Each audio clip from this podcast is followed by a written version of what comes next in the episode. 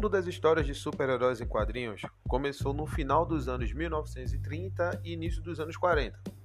Foi a criação, muitas vezes involuntária, de um diverso grupo de homens, desde contrabandistas e aspirantes a gangsters, a editores de revistas pulp e pornógrafos, a filhos criativos de imigrantes judeus tentando ser mais americanos do que seus próprios vizinhos. Desta salada de interesses conflitantes e inspirações improváveis emergiu uma nova forma de arte que tomaria de assalto o restante do entretenimento do século XX. Sejam todos bem-vindos a mais um episódio do Projeto Podcast.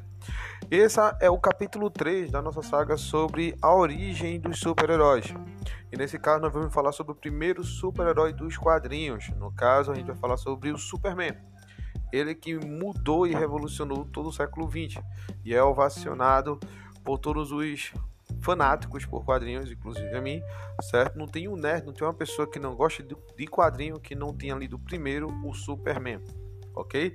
Então, como a gente já tem falado nos outros dois capítulos, que já está disponível no podcast, que a gente falou sobre a pré-história do super-herói e a origem de tudo, certo? É bom você escutar as outras duas para conseguir entender um pouco mais esse nosso terceiro capítulo.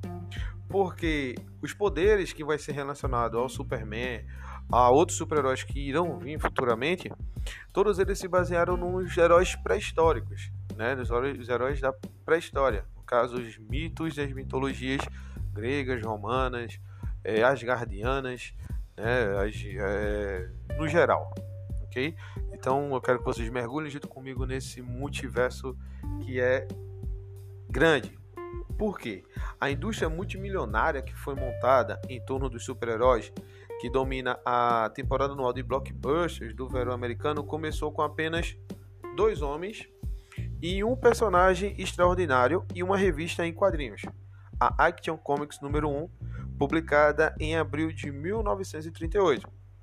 Os dois homens eram Jeremy Jerry Siegel e Joe Shuster, e o personagem era o Super-Homem, de quem praticamente todos os outros super-heróis derivaram, sejam em, limita sejam em imitação ou em reação direta ao Homem de Aço que caiu na Terra, vindo do planeta Krypton. Ok? Então venham comigo, meu nome me chama Jorge Macedo e vamos embora empreender mais e pegar mais um pouco sobre a história desse primeiro super-herói implacável, sobre o famoso filho de Krypton. Porque também, gente, o mais extraordinário é que a figura duradoura e culturalmente importante do super-homem foi criada por dois adolescentes socialmente desajeitados de Cleveland. No auge da Grande Depressão dos Estados Unidos, que para quem já estudou história sabe que a Grande Depressão começou em 1929, né, com a quebra da Bolsa de Valores de Nova York. Então, o personagem ele não foi uma invenção corporativa nem a obra de um escritor de Pulp Fiction ou de um veterano das tiras dos jornais. O Super-Homem é a mitologia estabelecida na primeira sequência de aparições em Action Comics, que no caso eram tira de jornais, e no longevo seriado de rádio saíram da imaginação de uma dupla de moleques oprimidos e sonhadores. Então, tanto Siegel quanto Shuster nasceram em que? Nasceram em 1914 Schuster em julho, Siegel em, outro, em outubro. E Schuster nasceu em Toronto, no Canadá, que era filho de imigrantes judeus, e se mudou para Cleveland, em Ohio, em 1924. Ele estudou em Greenville High School e fez amizade com Siegel em 1931. Siegel tinha crescido em Cleveland e também era filho de imigrantes judeus. Os dois logo se tornaram melhores amigos e compartilhavam uma paixão por ficção científica em seriados de cinema, em revistas pulp e tiras de jornais. No caso também eles eram leitores ávidos de Amazing Stories e Weird Tales, que no caso eram pulps que, é, que meio que falavam sobre algumas esquisitices. Nesse caso, meio que levavam eles à imaginação mesmo, a criar essa imaginação entre eles ok? Então eles adoravam ver o mais recente filme de capa e espada de Douglas Fairbanks no cinema. Nesse caso, para quem acompanhou a pré-história dos super-heróis, Douglas Fairbanks é quem interpretava o Zorro né, nos cinemas. Então, o mais importante de tudo, entre Siegel e Chusser, eles devoravam as tiras diárias e dominicais dos jornais, especialmente as aventuras de Buck Rogers ou as peripécias na selva do Tarzan de Edgar Rice Burroughs. Siegel disse uma vez que quando Joe, ele falou o seguinte, que quando ele e Joe Shuster, ele e Joe Shuster desculpem, é, nos conhecemos foi como os elementos químicos certos se misturando. E que elemento químico certo, né? Um elemento químico saiu o maior filho de Krypton. Né? Então, assim, é, a dupla, no caso, eles ousaram em ter esperança de que seus interesses pudessem oferecer uma saída para as circunstâncias depauperadas em que se encontravam. Siegel e Shuster não queriam apenas ler sobre mundos imaginários, eles queriam criá-los. Então ambos eram jovens tímidos, porque Shuster era a imagem do rapaz de óculos nerd e não tinha um grande círculo de amigos, como Clark Kent. Siegel trabalhava em um jornal, que era o The Torch, que ficava em Greenville High School, era a escola que ele estudava lá. E ele chamou Shuster para ser colaborador. E a dupla produziu diversas tiras de quadrinhos e histórias de humor para divertir os colegas estudantes. Então, nas páginas do The Tart, Siegel escrevia e Shuster ilustrava uma paródia do herói favorito dos dois, o Tarzan, chamado de Gruber the Mighty. Mas a dupla não deu sorte logo de início em vender histórias originais para os pulps que eles adoravam. Então a autopublicação, nos casos eles estavam seguindo o modelo da New Last Science Fiction Diggers, que no caso que Siegel assinava que era editada por um dos fãs dele, que era Julio Schwartz. No caso, pareceu ser o melhor caminho, então Siegel já havia publicado um dos primeiros fanzines de ficção científica chamado Cosmic Stories, quando conheceu Chester. Então a dupla colaborou com outro fanzine chamado Science Fiction, com o subtítulo The Advanced Guard of Future Civilization. No caso, em tradução livre ficaria a vanguarda da civilização futura. Então, apenas cinco números da Science Fiction foram produzidos é, usando um mimeógrafo de Greenville High School. Então, no segundo, Siegel publicou a própria resenha do romance Gladiator, lançado dois anos, lançado que no caso havia o que acho que dois anos por Philip Will, porque foi nas páginas do número 3, publicada em janeiro de 1933, que a versão mais antiga do Super-Homem apareceu pela primeira vez e não teve o devido reconhecimento em uma história intitulada de The Reign of the Superman, no caso, o reinado do Superman. Siegel e Schuster inventaram um vilão careca e telepático chamando de o Super-Homem. Então, pra você, quando a gente remete assim um vilão careca no Super-Homem e tal, a gente só lembra do Lex Luthor. Só pra vocês terem uma ideia, gente, a ideia do Lex Luthor já tava meio que recorrente aí, porque eles criaram um super-homem, né, careca, telepático, só que a gente sabe que o Lex Luthor não tem poderes telepáticos, né? Mas é interessante porque o The Reign of the Super foi uma história bem simples de fundo moral, certo? Mas nela havia as sementes de um personagem mais importante e uma mitologia que conquistaria o mundo. Então, o elemento químico que transformou Bill Doom, que no caso é, era o, o, o protagonista, que no caso transformou ele em um super-humano, veio de um meteoro do espaço. Enquanto testava os recém-descobertos poderes mentais, desculpa, Dan lançou a mente no vazio, onde testemunhou uma batalha entre criaturas estranhas. Então, as origens extraterrestres do super-homem que surgiu depois, é, com Kal-El, do planeta Krypton, começaram aí, começaram nesse momento, começaram nessa história. E a história também mostra o super-homem de Dan formado um, é, formando uma breve dupla com um repórter de jornal, certo? Que não é tão indefeso quanto aparenta inicialmente. Então as origens do alter ego do super-homem, que no caso é o Clark Kent, é, como ele era o quê? Um, como fã de ficção científica, eu conhecia, no caso, o Siegel disse o seguinte, assim, ele falou assim que como ele era um fã de ficção científica e tudo mais, então ele conhecia já vários temas desse tipo de gênero que ele estava querendo construir. Então, o super-humano, que ele, ele também ensinou que o super-humano tem sido dos temas desde Sansão e Hércules. Então, ele caso dele dizia que ele apenas sentou e escreveu uma história do gênero. Só que no caso, o Super-Homem ele era não o herói, e sim o vilão, logo de início, certo? Então, embora a fanzine de Siegel e Shuster tenha sido um pouco visto, é, com eles só imprimiram só 50 cópias na época, no caso. E esse caso tem pessoas que ainda tem, né? Tem, tem, com as pessoas que tiverem isso aí, sabe que tá valendo milhões, né? Porque Porque isso aí é um item de um colecionador, né? O item de colecionador, pessoas procuram muito isso. Então eles começaram, eles continuaram levando adiante as ambições criativas e em seguida eles se voltaram para a estilo de jornal e a dupla criou a própria tira ao estilo de Bucky Rogers, chamada de Interplanetary Policy. Mas a ideia foi rejeitada pela Unitary Future Syndicate, a agência que a agência que era a agência distribuidora de notícias e artigos de Cleveland, que abastecia muitos jornais da localidade lá. Então a ideia seguinte foi sobre dois amigos, no caso eles estavam se espelhando nele mesmo, que inventam um aparelho que lhe permitiu enxergar através de qualquer coisa e ver acontecimentos distantes. No caso, era um, eles estavam meio que fazendo um precursor do raio-x do Superman.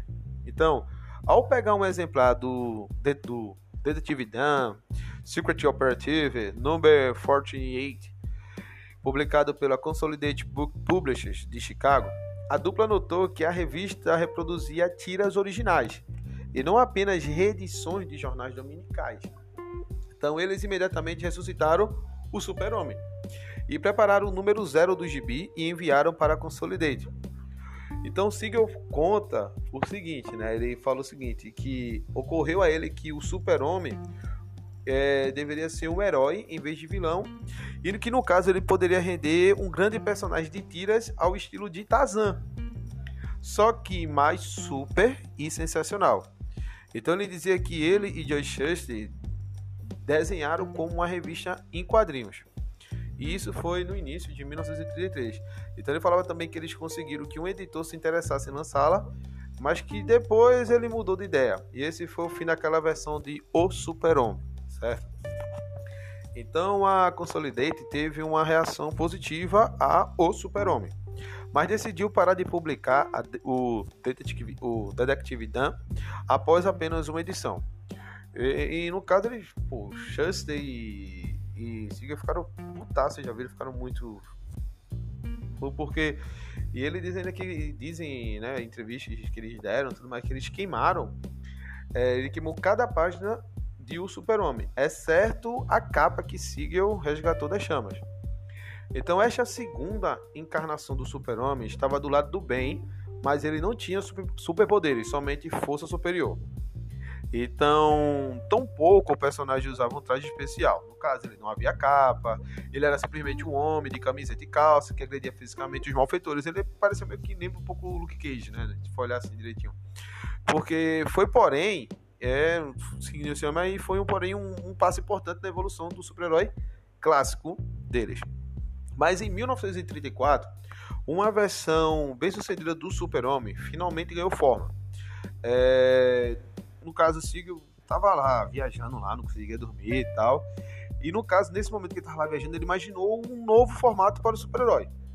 Então, no outro dia, ele foi correndo procurar o Chester, certo? Para que eles pudessem dar uma ideia, fazer um rascunho de um novo visual para o Super-Homem.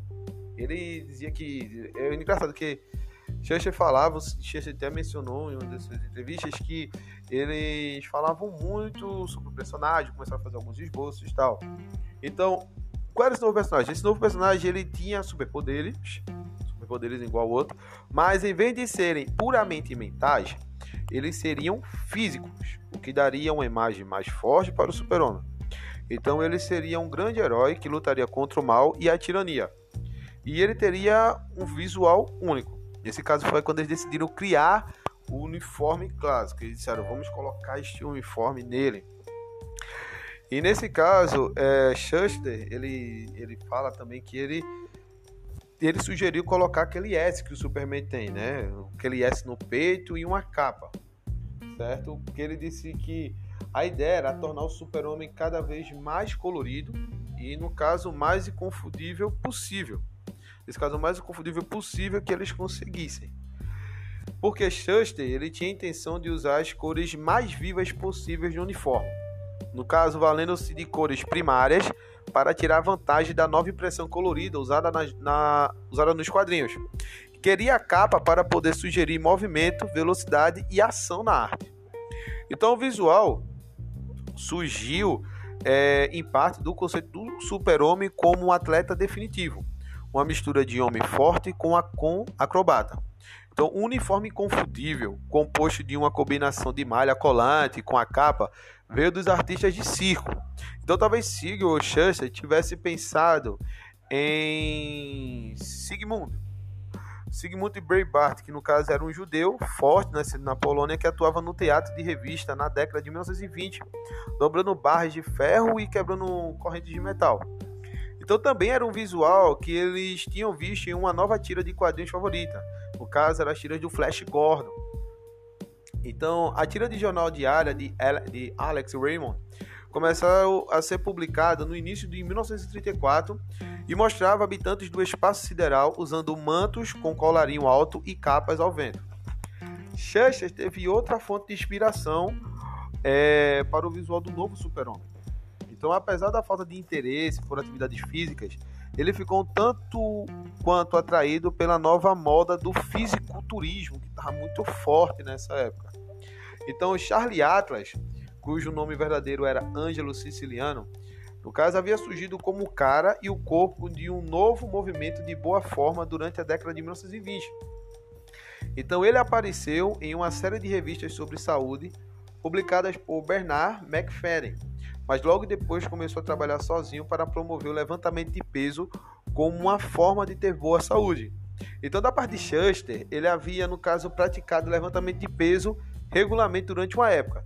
E seu conhecimento da cultura da perfeição física, caso, né, vamos dizer assim, e dos artigos de revistas com Charlie Atlas, pode ter desempenhado um papel importante para a maneira que ele decidiu desenhar o Super-Homem de Siegel. Então, o golpe de mestre final foi tornar essa versão, essa nova encarnação do super-homem, um imigrante como suas famílias. Porque ele viria do espaço sideral, ele seria um alienígena enviado para a Terra, ainda bebê, quando o pai descobre que um cataclismo cósmico está prestes a destruir seu planeta natal. Certo? Porque, no caso, essa história também pode ter sido influenciada pelos ataques de Ming à Terra com os meteoros flamejantes, que no caso era nas primeiras tiras do Flash Gordon. Gente, Flash Gordon, que tiver interesse, vai na internet, tem Flash Gordon na internet. Tem até um filme do Flash Gordon que foi feito, que tem como trilha sonora, a trilha sonora lá do filme foi toda feita pela banda Queen, né? Até tem uma música que é bem famosa, e no caso a música ficou mais famosa que o filme em si, mas é bem legal. Então, o herói de Siegel e Schuster não seria humano, e então não seria suscetível às fraquezas humanas. Então, este novo super-homem se inspirou em vários arquetipos míticos. Que no caso, lembrando os arquetipos míticos que eu falei lá, logo no início aqui do episódio, que eu disse que ia mencionar um pouco. Nesse caso, os arquetipos míticos é aqueles que a gente viu no capítulo passado, ok? Falando sobre é, os mitos, né? Porque mais porque levam muito aos poderes do Superman às divindades que tinham na época da Grécia e da Roma. Mas mesmo com esses arquetipos míticos, os mais óbvios foram as histórias de Moisés e Jesus, porque eram duas figuras bíblicas destinadas a salvar o mundo. Então esta seria a missão do super-homem, manter a humanidade, no caso, de início, essencialmente dos Estados Unidos, né, como ficou bastante claro na Segunda Guerra Mundial, que é uma coisa que a gente vai ver lá na frente, certo? Nesse caso, manter a humanidade a salvo do mal. Então, no entanto, esse herói seria um estranho em uma terra estranha, nunca se sentindo de verdade em casa. Então, não importando as tentativas de se adaptar. Então, como os próprios Siegel e Schuster, o super-homem seria um eterno forasteiro. Mas Siegel e Schuster deram ao super-homem atributos parecidos com os de Cristo, Tipo, é. Que. Que. É, mas havia mais do. Muito do herói, certo? Que, como assim, de, de Cristo, porque a gente sabe que na história de Jesus Cristo ele foi enviado à Terra para ajudar a humanidade. Mas também havia muito do herói hebreu Sansão na mistura. Embora judeus, os, os é, e Schuster, eles queriam atrair um grande público. Isso significava os Estados Unidos cristãos. Então os dois precisavam inventar uma testemunha, ou um discípulo, para o super-homem, no caso, é, alguém que pudesse observar e comentar sobre ele a partir de uma perspectiva puramente humana. que oferecesse um ponto de vista para o leitor. Então, o resultado foi quem? Foi Lois Lane, que nesse caso, é, que no caso, as da reportagem do Daily Star. E no caso de início, gente, não era chamado de Planeta Diário, tá? Ele se tornaria mais conhecido Planeta Diário dois anos depois. Mas no início, o jornal no qual Clark Kent e a Lois Lane trabalhavam se chamavam Daily Star. Então, se Siegel não podia ser um jornalista, a melhor coisa seria inserir seus personagens naquele mundo. E também havia uma vantagem adicional do que a ambientação do jornal poderia ser uma força motriz útil para as histórias. Então aquilo deu a Clark Kent e ao Super-Homem uma posição favorável para observar a humanidade.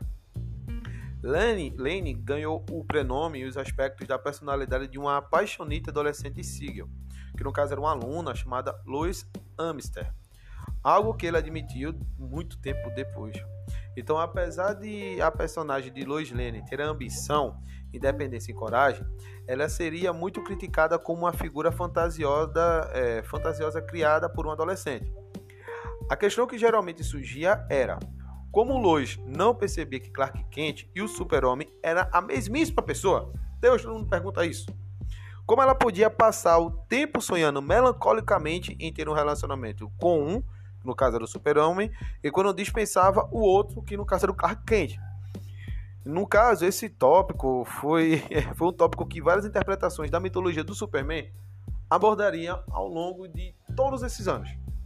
Então, a simplicidade do conceito permitiu reinvenções e elaborações infinitas, mas na essência, o super-homem sempre permaneceu como o imigrante definitivo e Lois seria sua conexão humana. Então, uma segunda fonte para Lois Lane foi uma modelo artística usada por Shuster para desenhar a figura humana, que no caso era Joanne Carter, que mais tarde se casaria com Siegel. Então, assim como o Super-Homem, assim como o Super-Homem foi rejeitado várias vezes, Shuster culpava seu traço, embora Siegel também estivesse repensando e reinventando os conceitos principais de quem era o Super-Homem, criado pelos dois. Então, o anúncio à procura de uma modelo artística no Cleveland Prime Dealer levou Carter à aposta de Schuster. Então, ela não tinha experiência como modelo. E ele praticamente um adolescente, mas os dois se deram bem. Schuster contou para Carter tudo sobre o super-homem. Então, quando ela conheceu Siegel, Carter já estava entusiasmada pelas ideias que a jovem dupla tinha para a possível tira de quadrinhos. Então, apesar do surto de criatividade, Siegel e Shuster não tiveram sorte em vender o Super-Homem logo de início. Então, meio que desesperado, né, Siegel mandou a mais recente amostra de material para o Famous Funnies, que só publicavam, que eles só publicavam reedições. Mas o pacote foi rapidamente devolvido sem nem ter sido aberto. E embora a editora com o nome com o nome coincidente apropriado, Super Magazine Inc., tivesse demonstrado algum interesse, nada saiu dali também. Os dois acabaram fazendo algum sucesso providencial no mundo dos quadrinhos em 1935, mas não com o Superman. Porque a primeira venda profissional de Siegel e Shuster foi para a revista em quadrinho New Fan, uma antologia recém-lançada pela pequena editora do Major Malcolm William Nicholson. A National Allied Publication, que mais tarde DC Comics, DC Comics estava publicando um material original na New Fan, e não tiras de jornais reeditadas. Wheeler Nicholson era um escritor pulp, ele era um escritor pulp de 45 anos, que agora atuava como pioneiro do novo formato de revistas em quadrinhos americanas. Ele era filho de um pai jornalista e de uma mãe editora de revistas e sufragista. Ele estudou em uma academia militar e se juntou à cavalaria americana em 1917. Então ele seguiu sua carreira militar totalmente agitada e pitoresca, no caso. No caso, isso aí eu digo de uma autobiografia que foi escrita sobre ele. E embora ele tenha sido levado à corte marcial e perdido a patente por ter feito críticas públicas ao exército, ele continuou a se chamar de major, né? Interessante. Mas seu trabalho nos pulps tinha uma fonte, um, um forte fundamento militar e era cheio de incidentes, atos de bravura e aventuras é, muito, suporta, muito su, supostamente, eu acho que era tirados das suas próprias façanhas. porque também eram muito exageradas em si. Então, após ter fundado a National Allied Publication, um certo que é, que a partir desse momento que ele criou essa chamada de National para produzir um gibi rival ao Famofanes, ele tinha que criar material original, pois todas as tiras famosas pertenciam às grandes editoras. E foi uma necessidade fortuita que acabou provocando o surgimento dos gigantes corporativos do entretenimento popular, a DC Comics. Então, William Nicholson enxergou o, o potencial que tinha Siegel e Shuster, porque ele tinha investido bem pouquinho no seu negócio. Então, estava mais do que disposto a apostar em talentos iniciantes. Então, da parte deles, e Shuster não, não estavam muito inclinados a oferecer o super-homem, que vinha desenvolvido havia muito tempo para uma nova editora, mas que poderia não durar muito, né? Porque estava começando. Então a história recente estava cheia de refugos e muitas editoras pulpes irresponsáveis. Então naquele verão, os dois mandaram uma amostra de trabalho para a National e foram rapidamente contratados para produzir uma página de tiras intitulada Henry Duval of France, Family Soldier of Fortune. No caso, é Henry Duval da França, famoso soldado da fortuna. A tira de capa e espada apareceu na New Fan número 6, que foi publicada em outubro de 1935, e era bem ao gosto de William Nicholson. E no caso ela durou por quatro edições. Então aquele mesmo número apresentou uma outra tira de Siegel e Shuster, o Dr. Occult The Ghost Detective. No caso, em tradução, o Doutor Oculto, o Detetive Fantasma, que foi publicada sob os pseudônimos de Legger e Hilt. Porque no caso, Siegel e Shuster, naquele momento, eles foram aconselhados a usar outros nomes se estivessem mais de um trabalho em uma edição, para não ficar ah, só tem esses caras. Né? Tinha isso muito. Então, o primeiro capítulo do Combate do Crime Sobrenatural apresentou o Dr. Oculto, um detetive ao estilo de Sam Spade, encarando um vampiro com a ajuda da namorada, que era Rose Psyche. Então, o personagem teria uma vida cheia de altos e baixos, mas ainda é usado ocasionalmente no universo de si mais amplo. Então, após esses dois sucessos, Siegel e Schuster decidiram oferecer o Super-Homem para William Nicholson e a National, ansiosos para que o personagem finalmente fosse publicado. De primeiro, o editor ficou impressionado com o Super-Homem, mas achou que, para fazer justiça ao conceito, ele deveria ser publicado em cores e cada capítulo deveria e cada capítulo ter várias páginas, coisas que a New Fan não fazia na época. E a empresa também se encontrava financeiramente instável, visto que William Nicholson tinha dificuldade em vender gibis baseados em personagens originais e, no caso, também desconhecidos. Siegel e Shuster continuaram trabalhando para a National e criaram a tira Federal Man, Agentes Federais, para o número de estreia da nova publicação da empresa, New Comics. E essa tira, protagonizada pelo agente federal Steven Carson, baseado no então recém-inaugurado FBI, se tornou a participação da New Comics e a revista mudou de nome várias vezes. Primeiro para New Adventure, New Adventure Comics, e depois simplesmente para Adventure Comics. Essas tiras policiais permitiram que Siegel e Chance aperfeiçoassem suas respectivas habilidades de roteiro e desenho. Mas o amor da dupla por ficção científica e fantasia nunca ficou longe. No ano seguinte, em janeiro de 1937, eles publicaram a história Federal Men of the Future, Agentes Federais do Futuro, que incluiu um personagem chamado Joe Lee, no fim de 1936. Siegel e Shuster usaram a tira do Doutor Oculto para testar algumas ideias para o Super-Homem e deram uma super força, a capacidade de voar e um traje azul com capa vermelha para o personagem.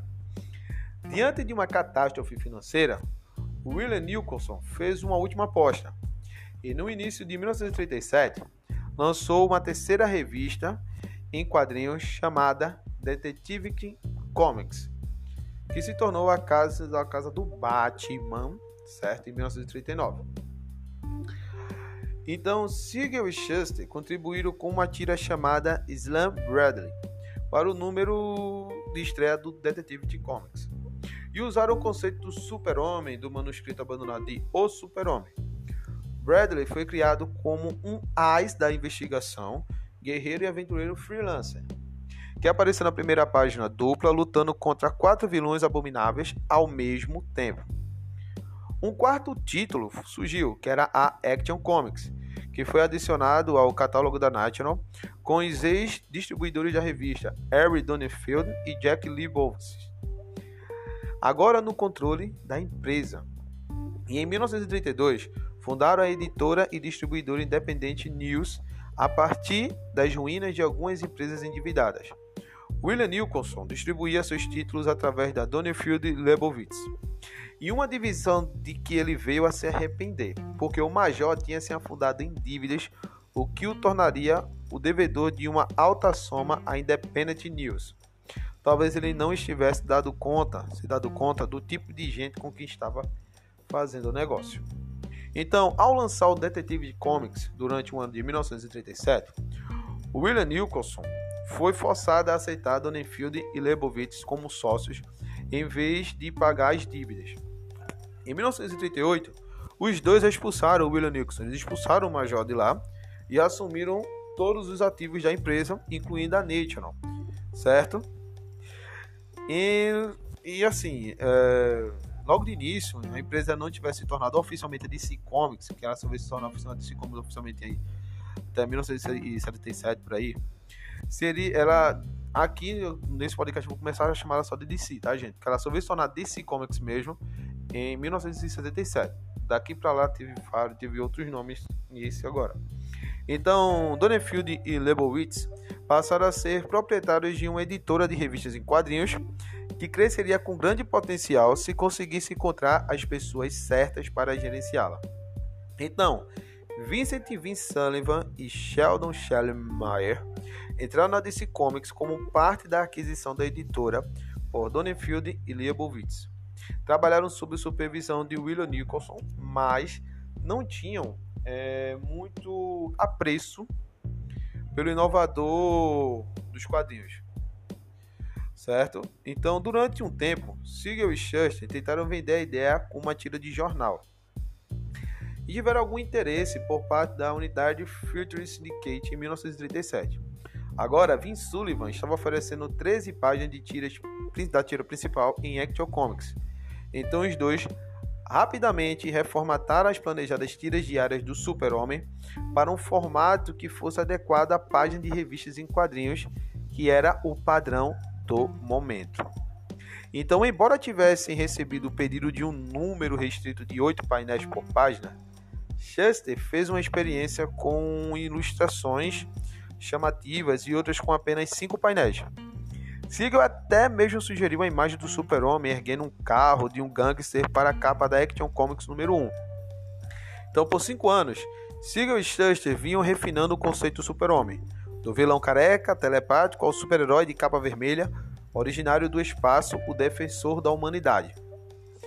É, até comentou o seguinte, que naquele tempo todo, é, eles realmente achavam que tinham algo que era bem diferente mas alguma coisa que o público realmente. Eles queriam alguma coisa que realmente o público levasse a sério.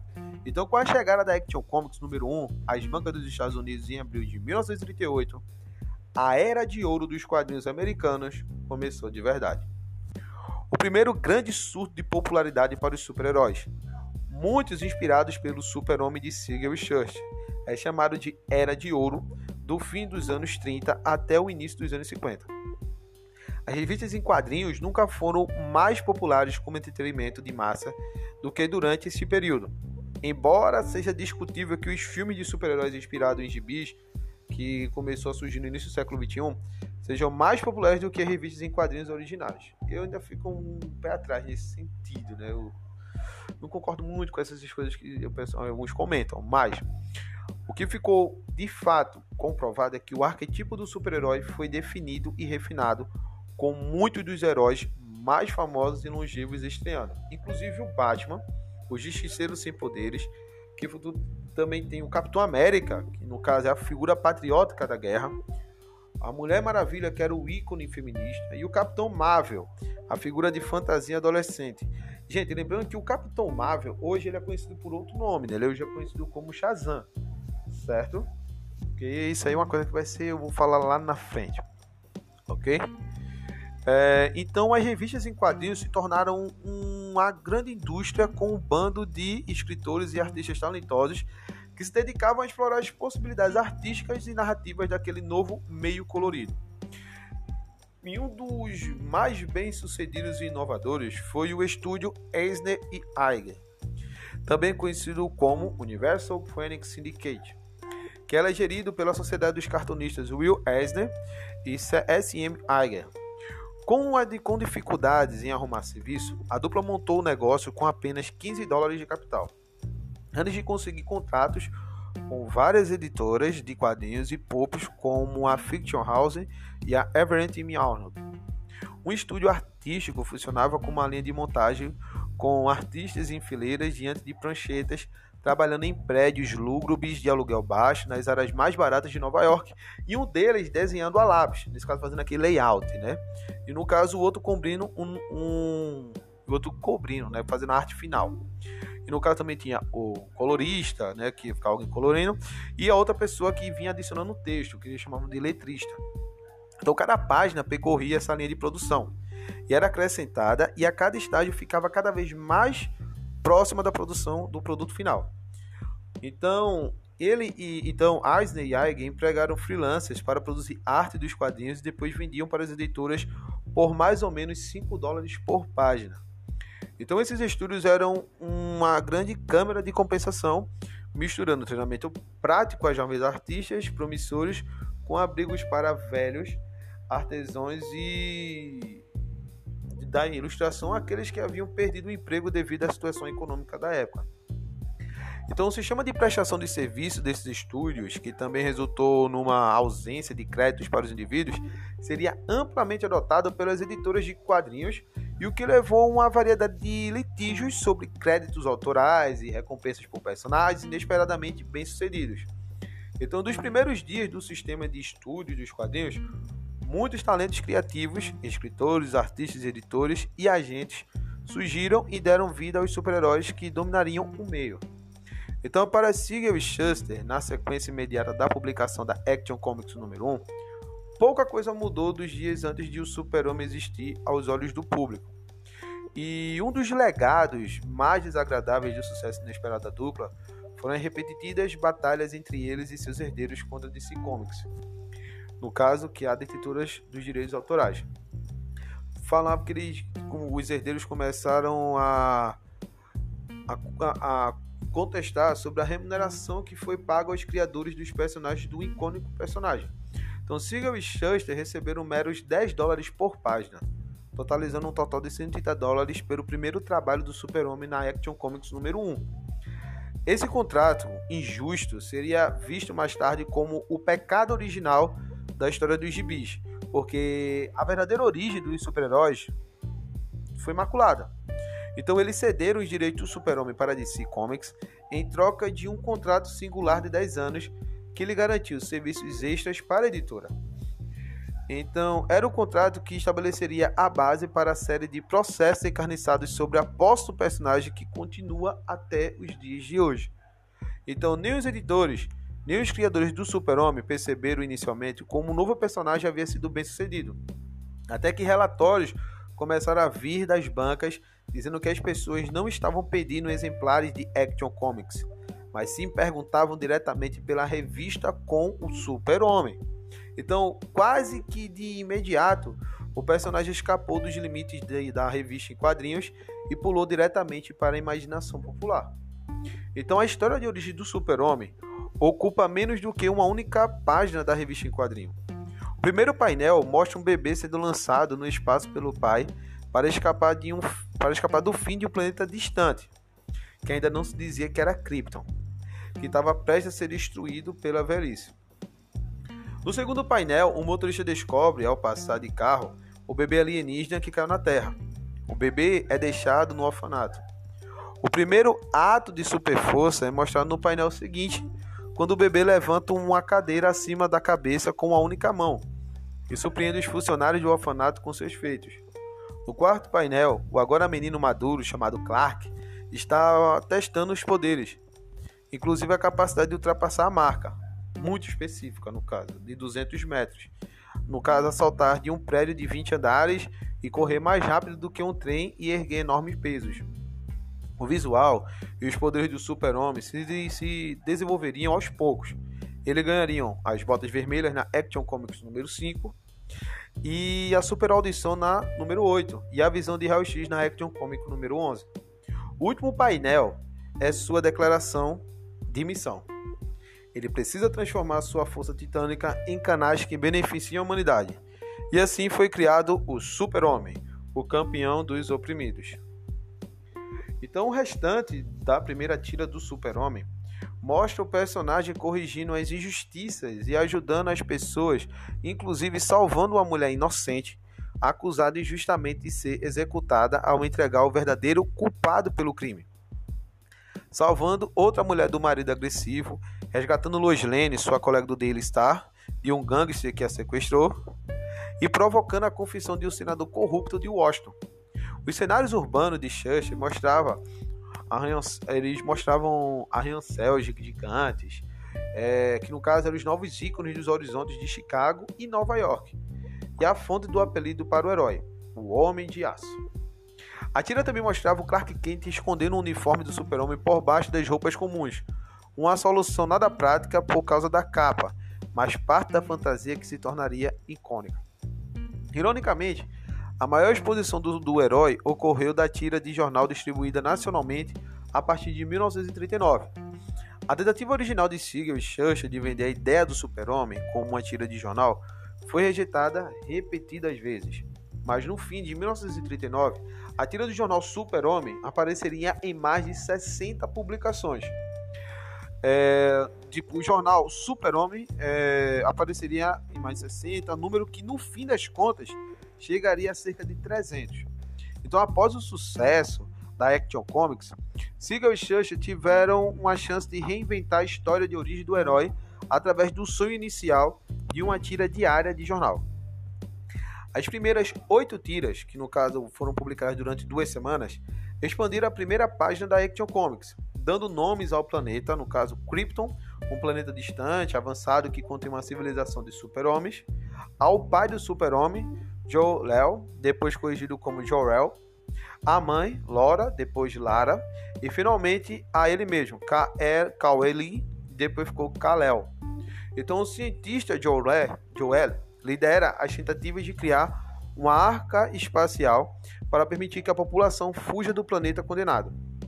Um protótipo de nave é, foi construído e, porém, novos terremotos e erupções levam Joel Jorel a, a achar que o fim chegou. Então, no caso, eles colocaram Kal-El no protótipo, só que no caso, para quem já viu do Superman, só tem lugar para um, no caso, e eles lançaram um filho para o planeta Terra, o mundo mais próximo encontrado por Jor-El capaz de sustentar vida. Enquanto o Krypton explode, a nave vulnerável de Kal-El cruza o vazio do espaço e finalmente cai na Terra. A última tira dessa sequência mostra as imagens conhecidas da Action Comics sobre a descoberta de Kal-El, que ainda nesse momento da história não ainda não existe o Skent, né? Que é o os pais do Super-Homem Marta, né? E o seu pai Kent também, tipo, a família Kent ainda não existe. Então, seus, seus feitos na juventude com a cadeira, a corrida contra o trem, em velocidade, a revelação como super-homem, no caso, campeão dos oprimidos, ainda tinha toda uma, uma origem ainda não definida. Então, era a origem que se tornaria mais conhecida no mundo todo através de várias repetições e reinterpretações nos gibis, seriados radiofônicos, no caso também séries de TV e filmes ao longo de muitas décadas. Então, uma interpretação do nome Kalel em hebraico é a voz de Deus. Mas como imigrantes judeus nos Estados Unidos, o refugiado alienígena vindo de Krypton adota um nome mais americano, como Clark Kent. Se foi intencional ou não, muitos interpretaram o super-homem como uma espécie de messias secular, enviado à Terra para salvar a humanidade. O verdadeiro nome pode ter tido origens judaicas, mas ter crescido no Kansas, que algo mais tarde se tornou muito importante para a história do Superman, tornou sua criação cristã. Com o sucesso do personagem na Action Comics e na tira de jornal, os executivos da DC Comics rapidamente desenvolveram um código de conduta mais heróico para o Super-Homem com um público em sua maioria mais jovem, impressionável, agora acompanhando as aventuras, ficou decidido que ele jamais mataria ou seria responsável pela morte de outros, não importando a provocação. Então o personagem se tornaria um bem valioso que deveria ser protegido a todo custo, e isso incluía ser protegido dos imitadores, bem como de seus criadores. Dentro de um ano, o Super-Homem estrelava o próprio gibi, que no caso era o Super-Homem número 1, que estreou no verão de 1939. Então, o primeiro personagem super-herói a fazer isso, que apresentava novamente mais uma repetição expansiva da história de origem, agora incluindo a família Kent, os fazendeiros do Kansas que adotaram e criaram o jovem Kal-El. Com o super-herói original completamente desenvolvido, a DC Comics começou a pensar em fazer o mesmo com outros, ciente de que as editoras rivais estavam trabalhando para pegar uma fatia no, do mercado de gibis de super-heróis, criando, é, no caso, os super-heróis criados inesperadamente pelo Super-Homem. Então, o segundo super-herói, bem necessidade desse comics, seria o Cavaleiro Negro de Gotham City, conhecido como o Batman. Então, pessoal, para quem tá com, para quem vai ouvir, para quem tá curtindo, compartilha esse episódio, compartilha é, essa ideia, compartilha essa história do Superman. E fica ciente que o próximo capítulo a gente vai falar sobre o Cavaleiro Negro de Gotham. A gente vai falar sobre ele, o imponente, o Batman, ok? Então, para todo mundo que já ouviu, para todo mundo que já vai ouvir de novo e para quem vai ouvir ainda, muito obrigado. Obrigado pelas curtidas, obrigado pelo compartilhamento e aguarde o próximo episódio da saga que vai estar tá muito massa. Fiquem, quando, fiquem todos com Deus até o próximo. Tchau, tchau.